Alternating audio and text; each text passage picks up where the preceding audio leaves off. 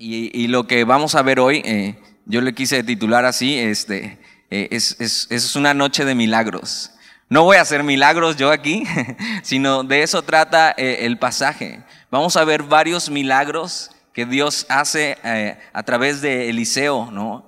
Y, y es, interesante cómo Dios usa a Eliseo en este tiempo y muy parecido al ministerio que venía haciendo Elías. Y si te acuerdas, Eliseo fue eh, pues discípulo y servidor de Elías hasta que Elías fue arrebatado ¿no? en un torbellino. Y entonces eh, Eliseo pide eso, una doble porción del espíritu, del llamado, de lo que Elías tenía que hacer. Y entonces Eliseo se queda ahora como el profeta y, y la nación sigue y la historia sigue. Pero eh, tienes que recordar esto, Israel está en una gran decadencia. Eh, eh, el pueblo está siendo mal gobernado, hay una apostasía, una sociedad que, que, no teme ni ama a Dios, hay guerras, hay necesidad. ¿Y, no te suena muy parecido ese panorama hoy en día? Si te das cuenta ya la narrativa de las noticias y de todo lo que se mueve ya no es la pandemia, ¿no? Sino eso fue real y es, y es real. Pero si no es eso, la guerra y la decadencia en el mundo y cómo eh, una, una sociedad que no teme ni ama a Dios. Pero en medio de eso, vamos a ver que aún quedan unos, unos pocos fieles. Y, y aún en un mundo como este, Dios sigue siendo sigue haciendo cosas. Eh, aún en un mundo totalmente que ha decidido abandonar a Dios, Dios sigue haciendo cosas en medio de eso, Dios sigue obrando y Dios sigue haciendo milagros. Y, es algo que, que eh, a algunas personas les cuesta creer, ¿no?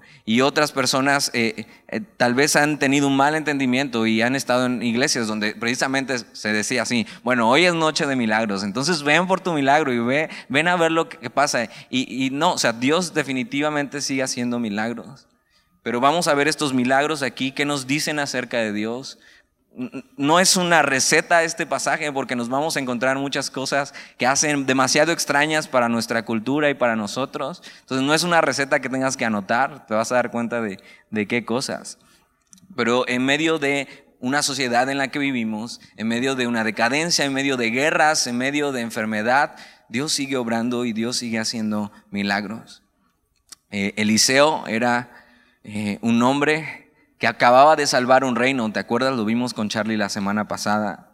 Eh, pero vamos a ver que él no estaba siendo lleno de honores por eso, que no es como que eh, eh, en medio de eso se haya ganado un favor especial y ahora sí quieran a Eliseo y escuchar la voz de Dios. No, simplemente fue como un destello de decir, ok, este, sí, Dios está ahí, sigue teniendo misericordia de nosotros y después voltearse y como si Dios no existiera.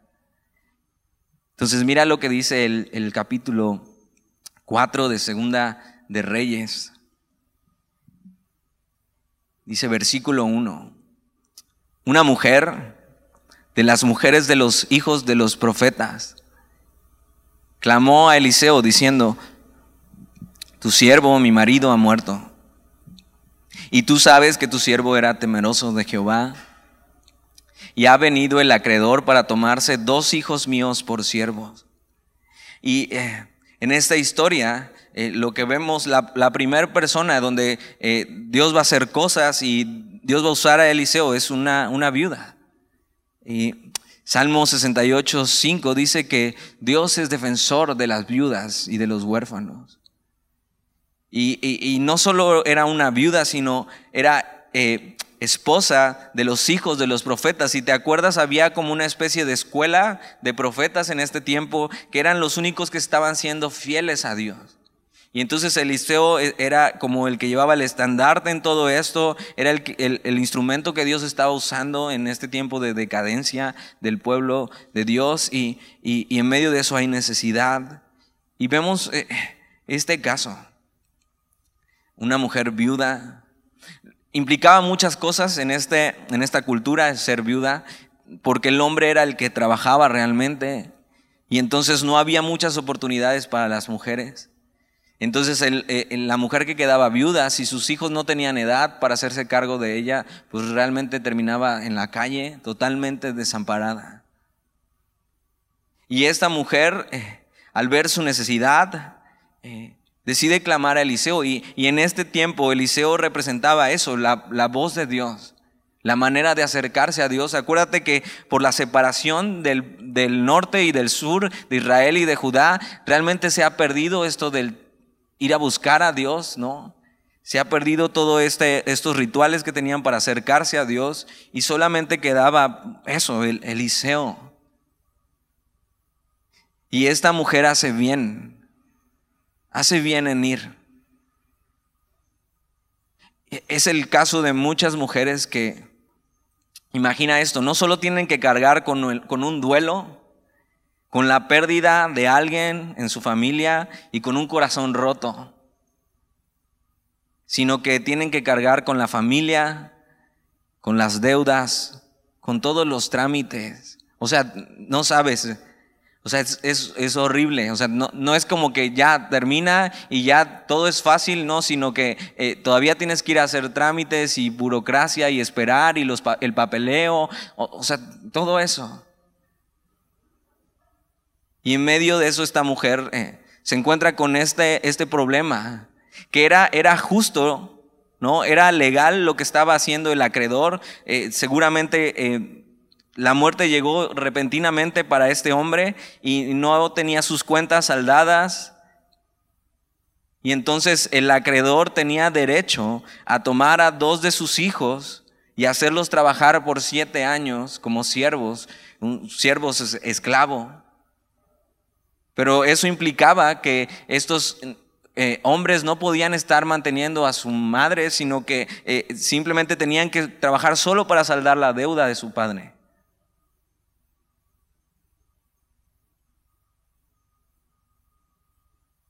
Y entonces esa mujer hace bien en ir y recordar, ok, Eliseo.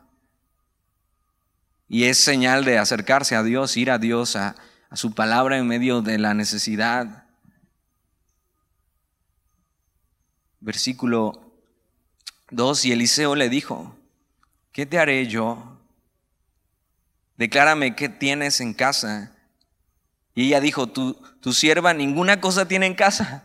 O sea, eh, eh, no solo llegó la muerte repentinamente, eh, no tenemos nada. Pero, pero tiene algo, mira, sino una vasija de aceite.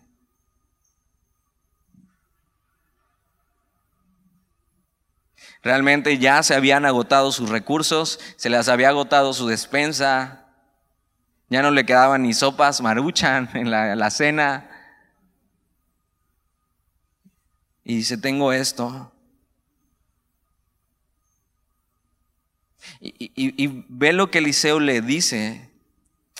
Versículo 13 le dijo, ve y pide para ti vasijas prestadas de todos tus vecinos vasijas, vasijas vacías, no pocas. Y, tú podrías decir, ok, eh, Liceo, lo que esta mujer necesita no es eso.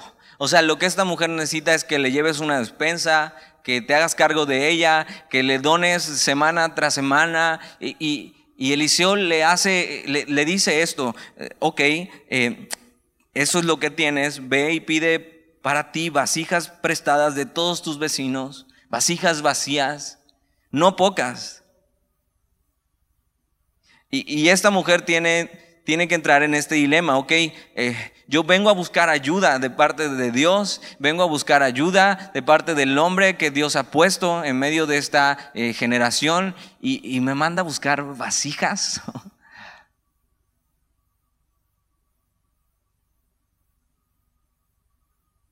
Y, a veces Dios pide cosas de nosotros, aun cuando estamos en medio de nuestra necesidad, porque eh, lo que quiere hacer es ejercitar nuestra fe. Dios podría hacer eso, Dios podría hacer que cada, ya lo vimos con Elías, que cada eh, semana eh, un cuervo fuera por el súper de esta señora y se lo pusiera en la puerta de la casa, ¿no? Y entonces esta mujer tuviera así un milagro cada día y tomarlo y simplemente... Dios podría haber hecho eso, pero Dios dice no. Eh, Y Eliseo le da estas instrucciones. Que pida vasijas prestadas de todos sus vecinos, no pocas. Y ahí Dios está tratando de medir la fe de esta mujer. O sea, las tantas vasijas como puedas. Versículo 4.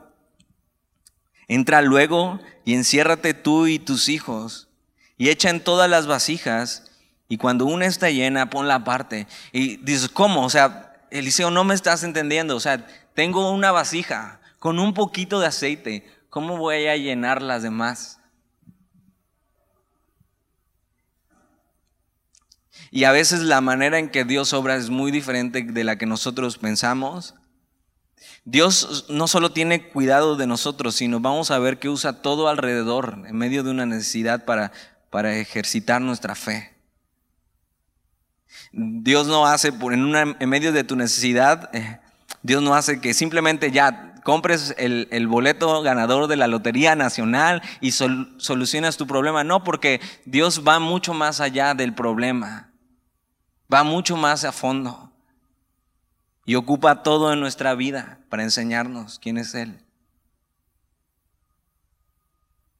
Y entonces eh, le dice que recolecte estas vasijas vacías. Y, es, importante que no va y le dice, pídele a tus vecinas que te cooperen con vasijas llenas de aceite, ¿no? Y entonces ahí te vas eh, eh, haciendo dueña de aceite y tus vasijas, tus vecinas tienen eso, caridad contigo. No, le dice vacías porque eh, así va, va a dar oportunidad de que Dios las llene. Y Dios no puede llenar algo que ya está lleno, igual que en nuestra vida Dios no puede hacer cosas si está llena de nosotros mismos, si está llena de incredulidad, sino que a veces necesita llevarnos a una situación así, a dejarnos vacíos. Y como vasijas vacías, entonces Dios dice, ok, ahora sí puedo llenarla. Y es lo que va a hacer con esta mujer. Versículo 4. Entra luego y enciérrate tú y tus hijos y echa en todas las vasijas y cuando esté llena, ponla aparte. Y ella tenía opción, ¿eh? Ella tenía opción de decir, ok, eh, yo lo que necesito es ayuda, eh, no necesito estar haciendo eso. Aparte voy a ir con mis vecinas y, les voy a tener que pedir una vasija vacía. Y entonces me van a hacer preguntas, ¿por qué vecina? Eh, ¿Está usted bien? Y entonces les voy a tener que contar que no tengo nada para comer. Y a veces esas cosas nos cuestan. Como simplemente Dios nos está pidiendo cosas en nuestra vida y, no nos suenan ni siquiera lógicas. Y tenemos la opción de obedecer o no obedecer.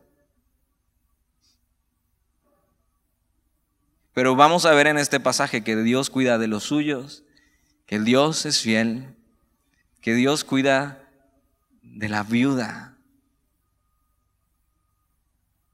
Versículo 5. Ve lo que hace la mujer. Y se fue la mujer y cerró la puerta, encerrándose ella y sus hijos. Y ellos le traían las vasijas y ella echaba el aceite. Cuando las vasijas estuvieron llenas, dijo a, un, a un hijo suyo, tráeme aún otras vasijas. Y él le dijo, no hay más vasijas. Entonces cesó el aceite. ¿Qué es lo que pasa aquí? Si te acuerdas, ella tenía eh, una vasija de aceite y, entonces, de alguna manera, esta vasija de aceite eh, la vaciaba en las otras vasijas y de manera milagrosa esas vasijas se llenaban. Y entonces traigan otra y entonces la llenaba y la otra no se vaciaba. La llenaban y quedaba llena, traigan otra. Y, y, están viendo un milagro increíble de la provisión de Dios, pero ven, no todos ven el milagro. Ella se encierra con sus hijos. Y mientras están vaciando el aceite, están viendo, mira, o sea, tu papá ya no está, pero, pero Dios se encarga de nosotros. Salmo 68, 5. Dios es defensor de las viudas y de los huérfanos. Esta mujer al obedecer no se pierde de ver cómo Dios provee para su familia. y no se pierde de ver el milagro. Versículo 7. Vino ella luego y lo contó al varón de Dios, el cual dijo, ve y vende el aceite y paga a tus acreedores, y tú y tus hijos vivid de lo que quede.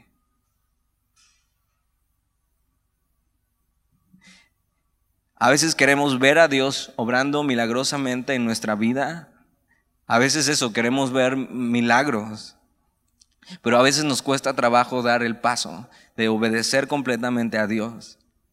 Si Dios te está pidiendo qué hacer o qué dejar de hacer en tu vida o qué soltar o qué tomar, hazlo. Vale la pena. Hay cosas que nadie más puede hacer por ti. O sea, Eliseo no, no, está ahí, o sea, está ahí, es el hombre de Dios, y, y, Eliseo lo único que le puede hacer a esta mujer es decirle de parte de Dios lo que tiene que hacer. Pero él no puede creer por ella, y él no puede obedecer por ella. Hay cosas que ni el pastor puede hacer por ti, ni los líderes pueden hacer por ti, ni tus amigos pueden hacer por ti, y eso es obedecer es confiar en Dios, es dar ese paso a creer lo que Dios te está pidiendo y que tienes que soltar o agarrar o creer o caminar. Eres tú el que tiene que creer, obedecer, caminar y ver lo que Dios hace. Dios sigue haciendo milagros increíbles. Dios sigue siendo fiel con los suyos. En medio de un mundo que está en contra de Dios, Él no se olvida de los que en Él confían. Y, Él te va a dar lo necesario para que puedas tener sustento para ti y tu familia, como lo hace con esta mujer. No solamente les da para pagar sus deudas, sino que les deja un negocio para poder vivir. y ahora es la viuda del aceite.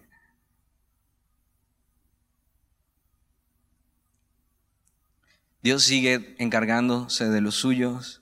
Dios sigue dando provisión y sigue teniendo cuidado de las viudas. Y es algo que yo he visto de primera mano en mi vida. Eh, mi mamá es viuda. Eh, yo tenía 12, mi hermana tendría 17 años cuando mi papá murió. Y, o sea, y la admiro un chorro porque ella tuvo que viajar a Estados Unidos eh, eh, por mi papá y viajar en el avión de regreso con el cuerpo de mi papá en el avión, sin trabajo. Y simplemente eso, confiar en Dios. Y de manera milagrosa Dios proveyó un trabajo y nos pudo sacar adelante.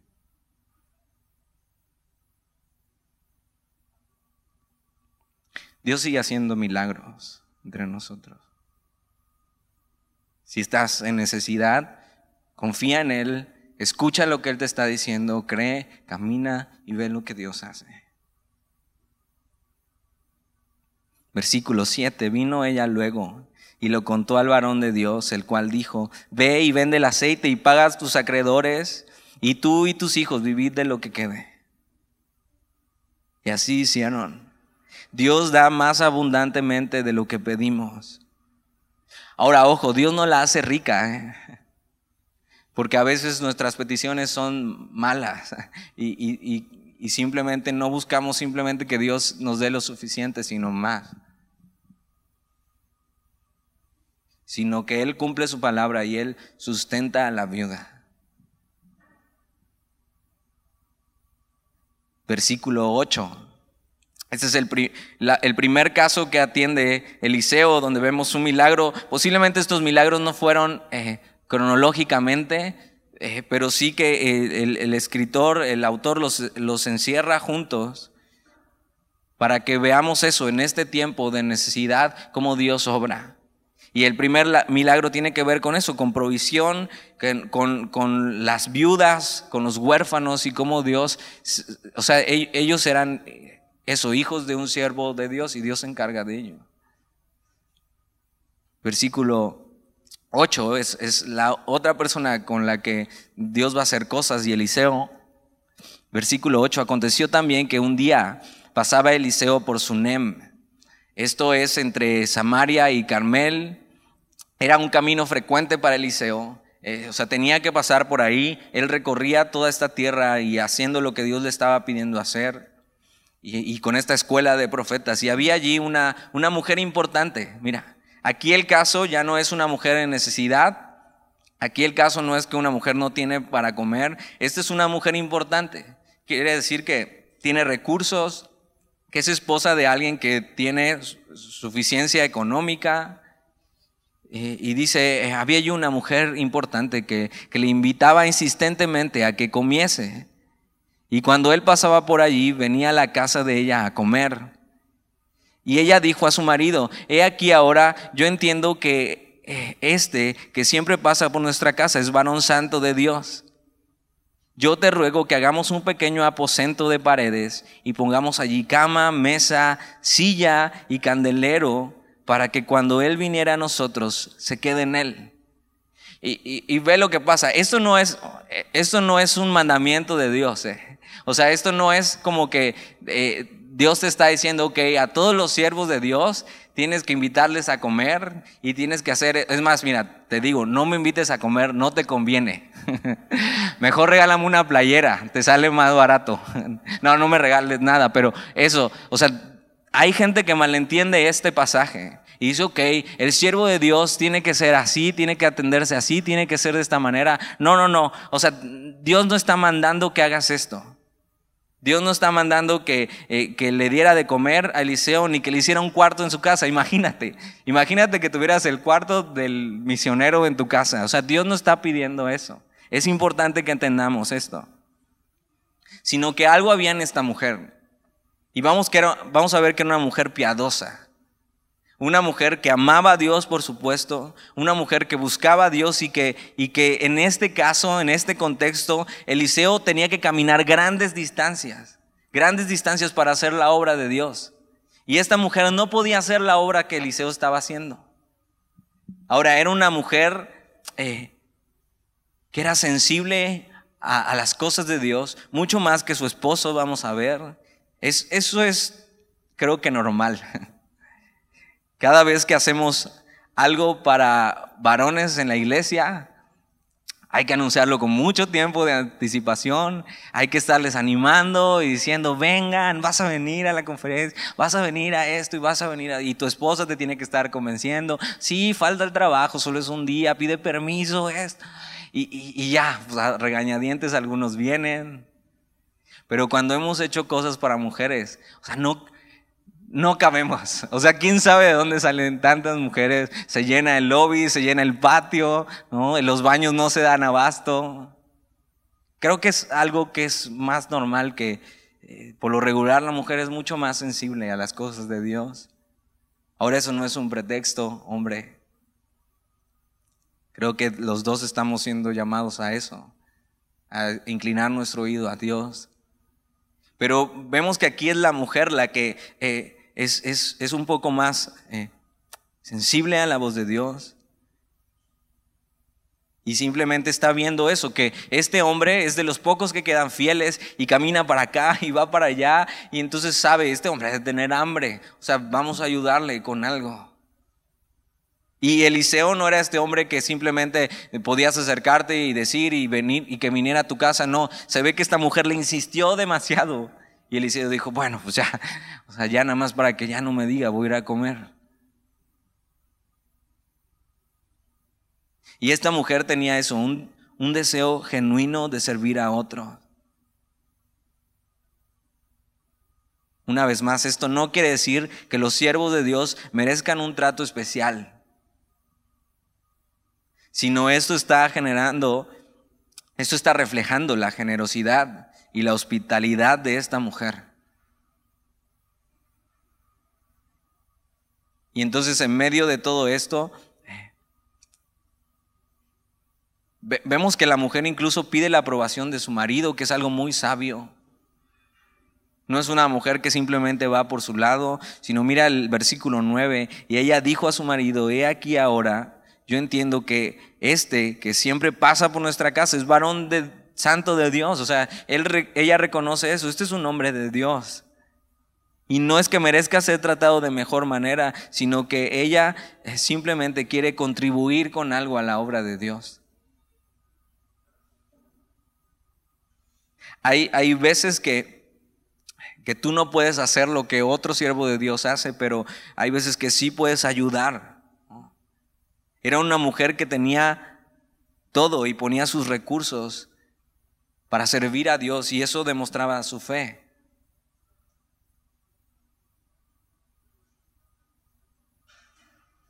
una mujer hospedadora que cuida de los demás, que, tiene necesidad o atención. Es, es, eso que la Biblia llama hospitalidad, ser generoso.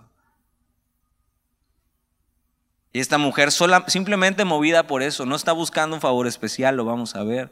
Versículo 10 le dice a su esposo, yo te ruego que hagamos un pequeño aposento de paredes y pongamos allí cama, mesa, silla y candelero para que cuando él viniera a nosotros se quede en él y aconteció que un día vino él por allí y se quedó en aquel aposento y allí, allí durmió. Entonces fue útil y fue de gran provecho para la obra de Dios.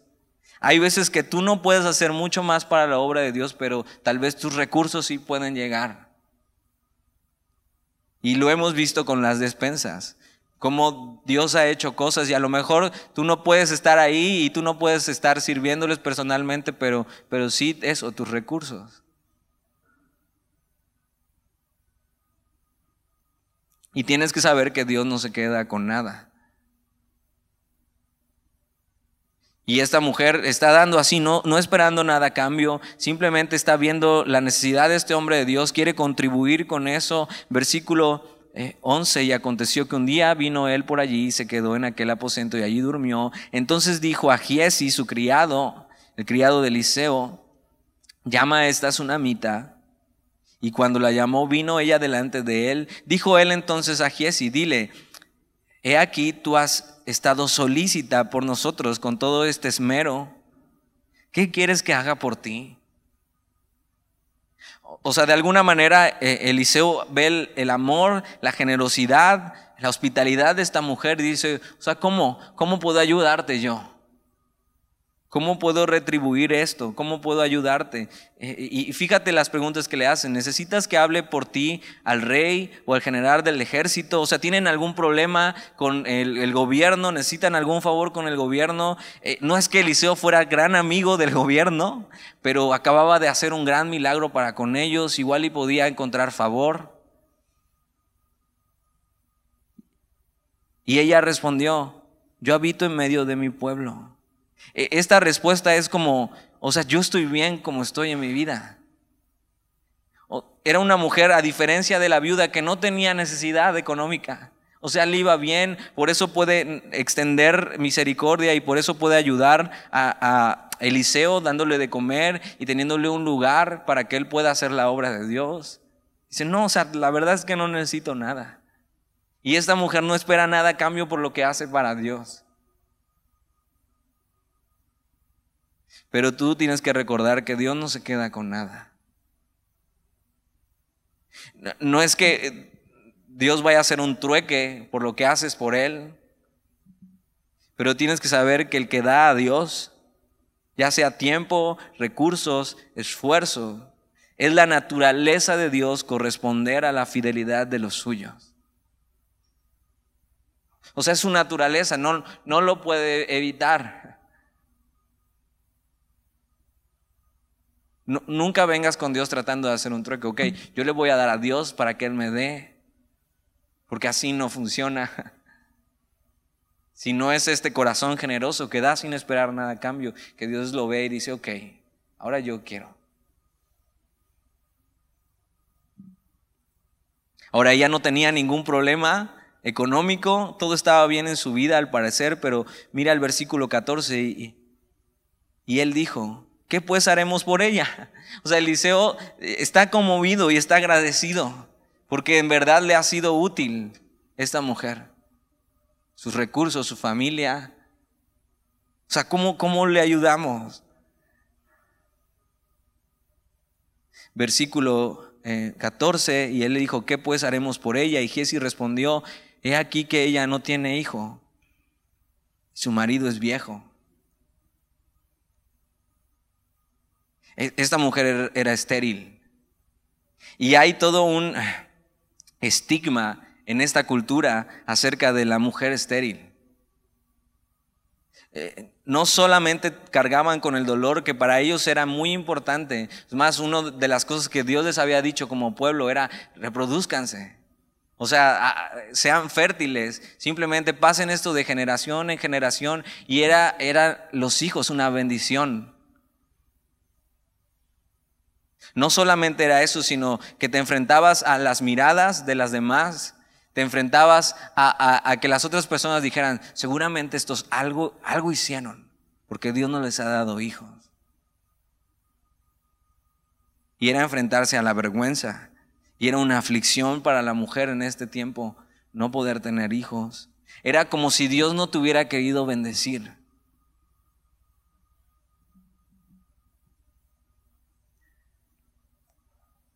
Ella al parecer se sentía bien, se sentía completa. Era una mujer agradecida con lo que tenía, no porque tuviera mucho, sino vamos a ver que porque Dios estaba con ella. Y así deberíamos vivir tú y yo. Agradecidos con lo que tenemos, sea mucho, sea poco, poniendo nuestros recursos, sean muchos, sea poco. Versículo 15. Dijo entonces, llámala. Y él la llamó.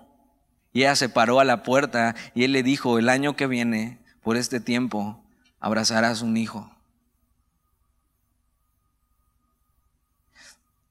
A lo mejor era algo que ella en su corazón sí anhelaba, pero ya había pasado tanto tiempo tal vez de la última vez que se lo pidió a Dios, que ya simplemente lo había dejado ahí, Señor, ok, si, si no quieres está bien.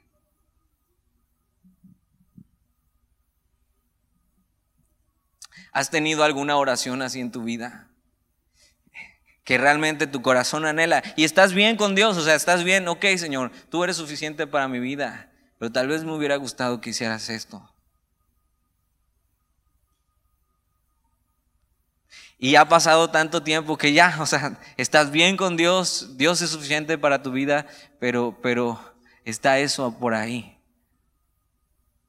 A lo mejor nadie lo sabe como, como pasaba con esta mujer. Y Dios tiene eso, o sea,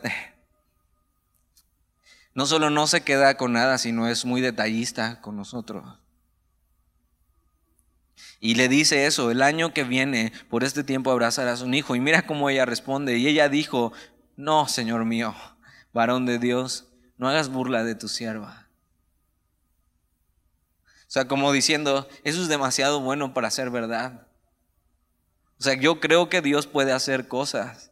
Yo creo que Dios puede usar, eh, puede hacer milagros, puede incluso eh, traer eh, hijos a alguien estéril pero es demasiado bueno para ser verdad.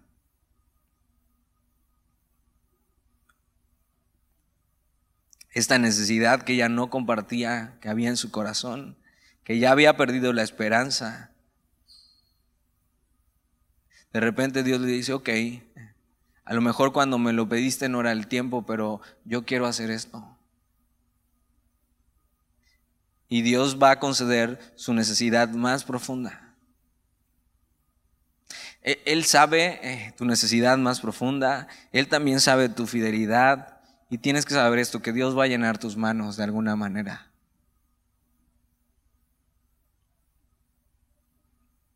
Dios hará fructificar nuestras vidas, por estériles que parezcan. Y una de las cosas más importantes que va a pasar es que esta mujer por fin se va a poder parar delante de sus amigas sin vergüenza. Y es lo mismo que Dios hace, Él nos, estará, nos hará estar libres de la vergüenza.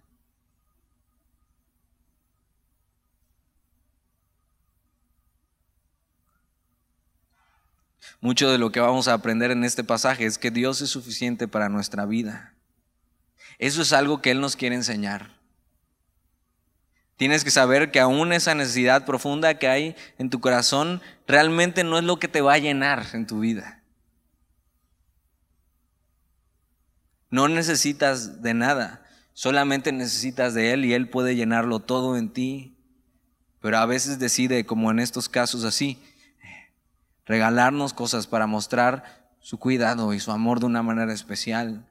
Eso se llama gracia. Dios no está aquí para cumplir nuestros deseos más profundos.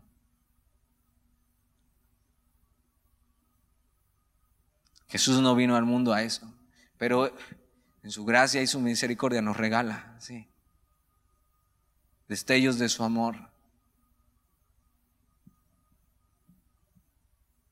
Y Dios puede, Dios puede hacer esas cosas. Dios puede quitar tu aflicción, Dios puede darte el anhelo de tu corazón, no es difícil para Él. Pero lo que debes de saber que es, es que Él quiere ser tu mayor anhelo. El mayor anhelo de tu corazón. Porque piensa eso, si, si tu aflicción no fuera quitada, o sea, si Dios no hiciera el milagro que más has esperado, ¿seguirías amándole? Jesús seguiría siendo suficiente para ti. E, esta mujer, y lo vamos a ver, esta mujer hubiera seguido siendo fiel a Dios aunque Dios no le diera el anhelo más profundo de su corazón. Porque al final lo único que puede llenar nuestro corazón es Dios mismo. pero ve la bondad y la gracia de Dios. Y, Eliseo le dice eso. O sea, el año que viene, por este tiempo, abrazarás a un hijo. Versículo 17. Mas la mujer concibió y dio a luz un hijo al año siguiente, en el tiempo que Eliseo le había dicho. Y Dios cumple su palabra. Versículo 18. Y el niño creció pero aconteció un día que vino a su padre, que estaba con los segadores, y dijo a su padre, ay, mi cabeza, mi cabeza. Y el padre dijo a un criado, llévalo a su madre. Y habiéndole él tomado y traído a su madre, estuvo sentado en sus rodillas hasta el mediodía y murió. Dices, ¿cómo?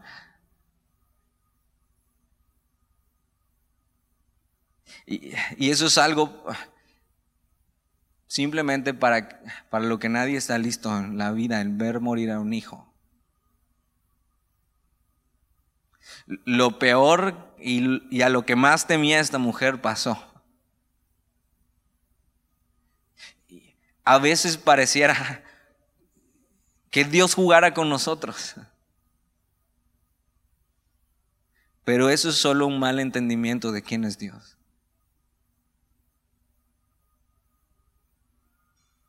Nunca tienes que olvidar, aún en medio de una tragedia tan grande como haber perdido un hijo, que Dios quiere tu felicidad eterna, aunque a eso a veces cueste nuestro sufrimiento momentáneo. Dios quiere tu felicidad eterna, aunque a veces eso cueste un sufrimiento momentáneo. Aún un sufrimiento tan grande como perder un hijo. ¿Qué haces? Posiblemente a este niño le dio insolación trabajando o estando en el campo con su padre. Y nadie está listo para, para esta aflicción. Pero sí sabemos a dónde ir. Y esta mujer ya conocía a Dios y conocía su poder y mira lo que pasa, versículo 21. Ella entonces subió y lo puso sobre la cama del varón de Dios. Esto es importante porque esta mujer ni siquiera se toma el momento para tener el duelo con su hijo, sino que lo deja en la cama del cuarto que habían hecho para el profeta. Y, lo deja ahí por algo. O sea, no, no, se toma el duelo, no, ni siquiera se dice que llore, que grite, sino lo primero que hace es, ok, esto no ha terminado todavía. Porque esta mujer que vio que Dios podía darle un hijo, aún ella siendo estéril, sabía que Dios podía aún resucitar a su hijo.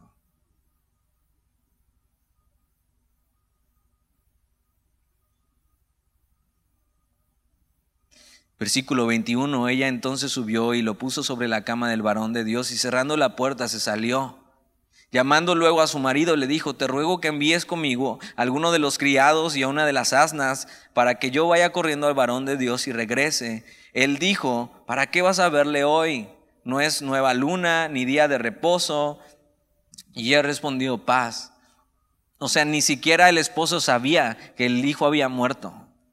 Ahora, ¿por qué no le dice? Seguramente eh, esta mujer no quería ser desanimada por su esposo.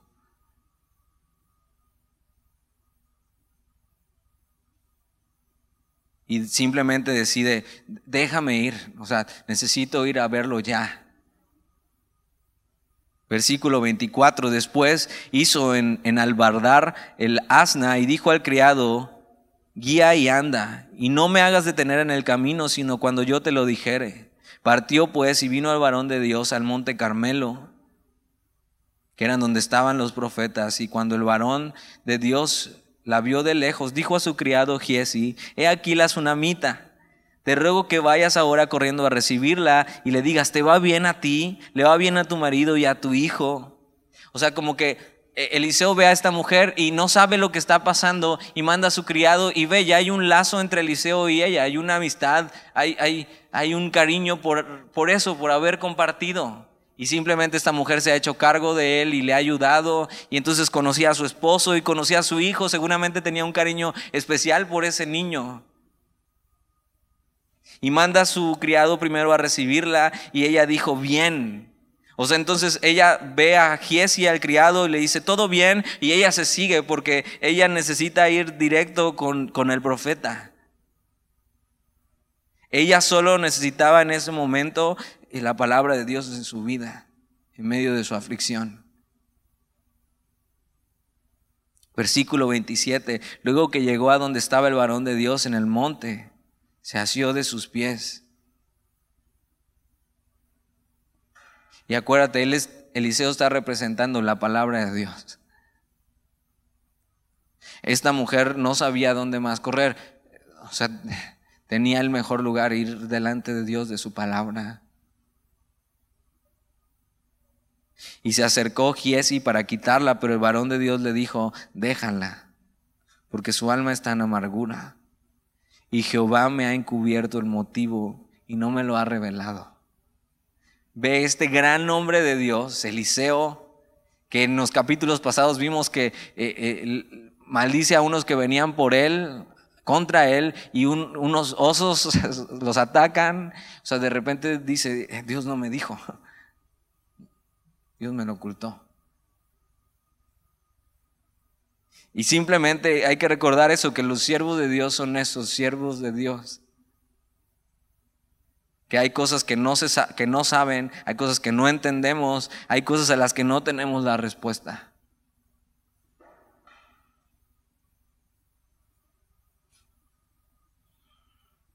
Eliseo representaba a Dios, pero no era Dios. También había cosas que no entendía y que Dios no le decía y esta vez Dios no le dijo lo que estaba pasando. Versículo 28 y ella dijo, pedí yo hijo a mi Señor. Y no es como que ella está recriminando delante de Dios, aunque claro que su fe está siendo sacudida. Pedí yo hijo a mi Señor. ¿No dije yo que no te burlases de mí? Había fe en ella, sabía que Dios podía hacer algo, pero también la amargura y la duda en la aflicción es normal. Si alguna vez te has sentido así, así que en medio de una gran aflicción no sabes qué hacer y a veces como diciendo, Dios, o sea, ¿qué onda con esto? Es normal.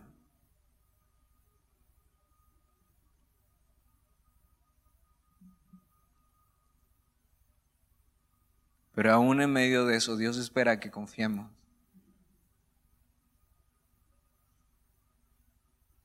Versículo 29. Entonces dijo él a Giesi, ciñe tus lomos y toma mi báculo en tu mano y ve. Si alguno te encontrare, no lo saludes, y si alguno te saludare, no le respondas. Y pondrás mi báculo sobre el rostro del niño. Y, Eliseo lo que quiere hacer es que algo rápido y manda por delante a su eh, criado. Pero versículo 30, y dijo la madre del niño, vive Jehová y vive tu alma que no te dejaré, diciéndole Eliseo, necesito que vayas.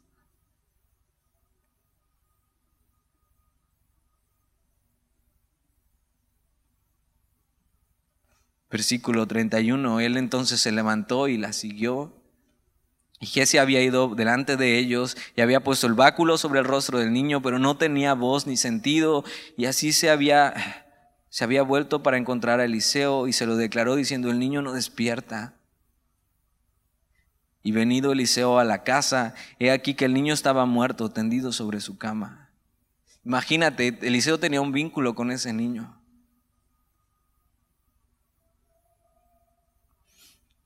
Versículo 33 Entrando él entonces cerró la puerta tras ambos y oró a Jehová.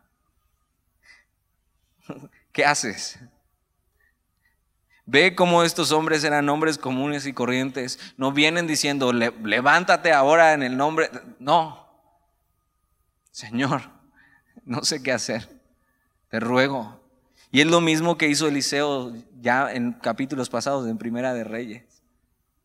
Una oración ferviente, Señor, te ruego. Oración y ruego. Porque no era su poder, no era el poder de Eliseo.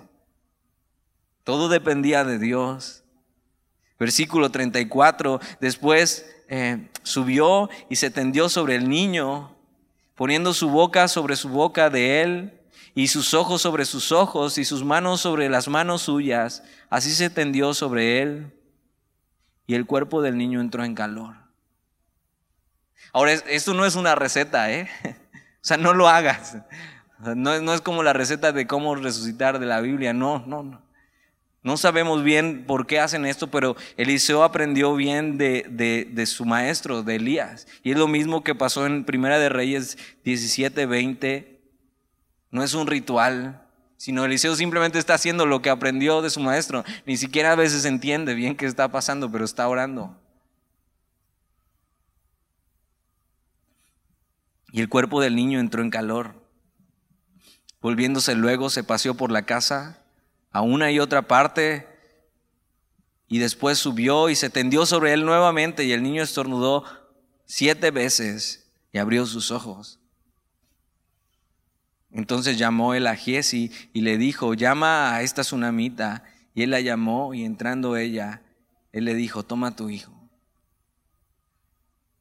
Y Dios obró.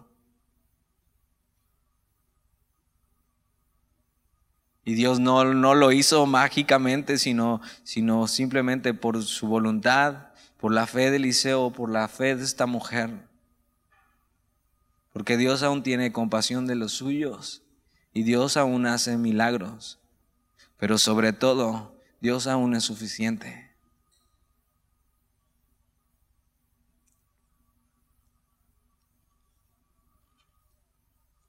Versículo 37, y así que ella entró, se echó a sus pies y se inclinó a tierra, y después tomó a su hijo y salió.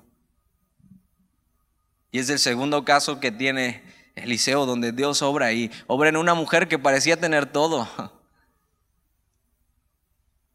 pero que Dios decide regalarle algo. Y no solo regalarle algo, sino sostenerle. Y enseñarle en medio de eso que Dios sigue siendo suficiente para su vida. Y el último caso, que es más cortito y vamos a terminar, dice, Eliseo volvió a Gilgal cuando había una grande hambre en la tierra y los hijos de los profetas estaban con él. Por lo que dijo a su criado, pon una olla grande y haz potaje para los hijos de los profetas. Esta gran hambre es la que tal vez nos vamos a encontrar cuando lleguemos ahí en Segunda de Reyes 8. Y, y, eran tiempos difíciles, pero no solamente eran tiempos difíciles para las personas normales, sino para los siervos de Dios. No había templo, no había esta manera en que Dios mantenía a los suyos en el templo, a los sacerdotes. Es más, vamos a ver que los sacerdotes ni siquiera figuran y había gran hambre. Y tú tienes que saber esto, que, eh, o sea, los tiempos en que vivimos son difíciles. Y las noticias así están llenas de que ya viene y, viene, y la inflación y lo que viene y, y, entonces va a subir esto y va a subir el otro y va... Que a veces es mejor apagarle y ya no ver tantas noticias.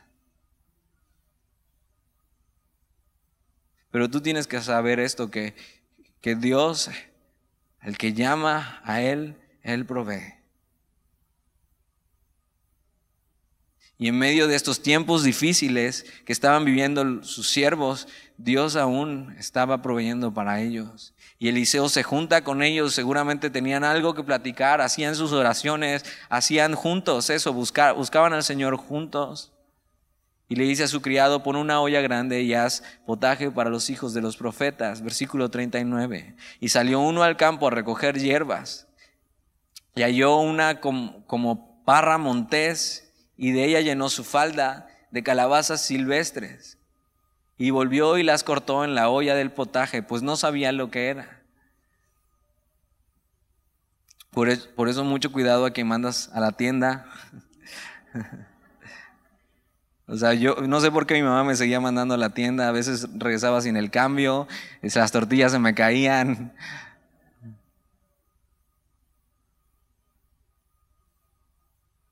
Versículo 40. Después sirvió para que comieran los hombres.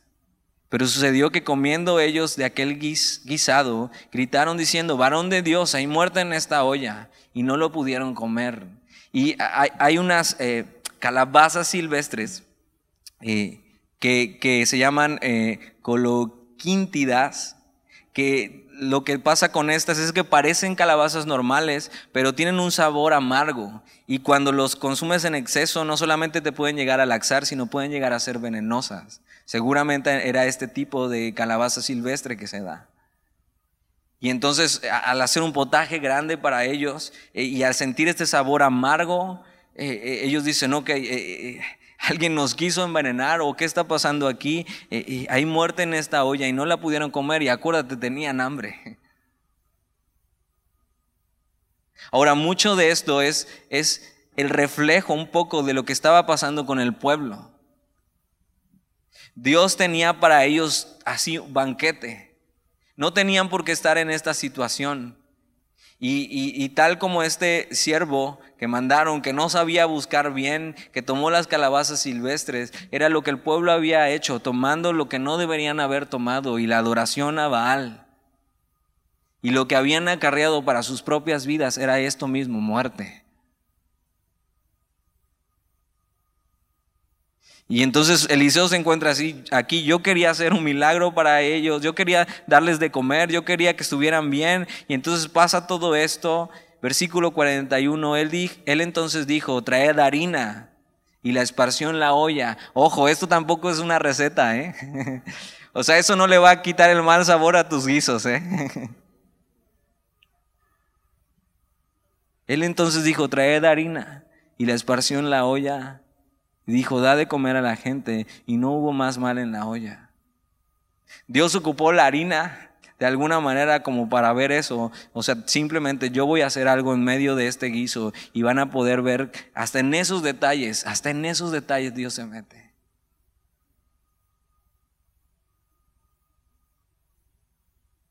Dios purificó y era lo que Dios quería hacer con su pueblo, purificar lo que ellos habían contaminado y darles alimento sano, y el pueblo simplemente no quería.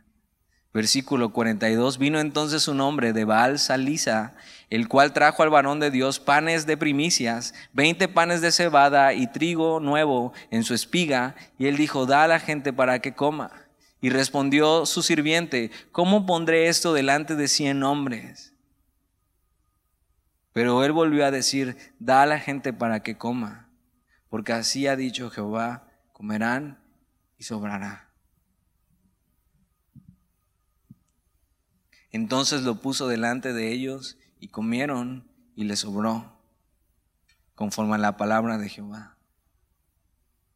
En medio de los tiempos difíciles que vivimos, tienes que recordar que Dios se va a ocupar de nosotros. que Él es suficiente para nuestras vidas, que Él cumple sus promesas, que Él no desampara a los suyos y que en medio de nuestra debilidad es una oportunidad para que Dios se fortalezca y se muestre.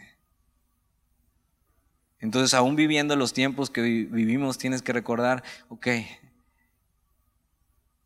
en medio de debilidad Dios se muestra. Entonces, Señor, muéstrate. Oramos. Señor, te damos gracias por tu palabra.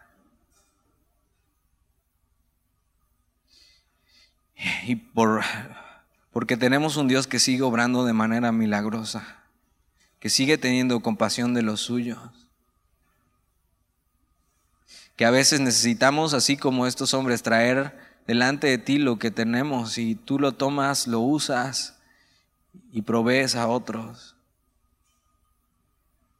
Y entonces hasta este pan que era, no era suficiente, tú lo puedes hacer suficiente, porque tú eres suficiente, Señor. Ayúdanos a recordar que en tiempos difíciles tú no estás en crisis y tú prosperarás nuestra alma. Señor, que en ti tenemos todo lo que necesitamos. Gracias por esos detalles que has tenido en nuestra vida, que no, no era necesario para que te amáramos más, Señor, pero tú los tienes. Y si quieres hacer un milagro en nosotros, Señor, en donde nosotros ya perdimos esperanzas. Señor, hazlo.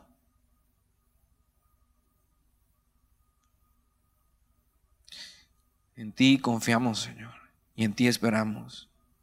Y hagas o no hagas un milagro en nuestra vida, aún así te amamos, Señor. Y te damos gracias. Amén.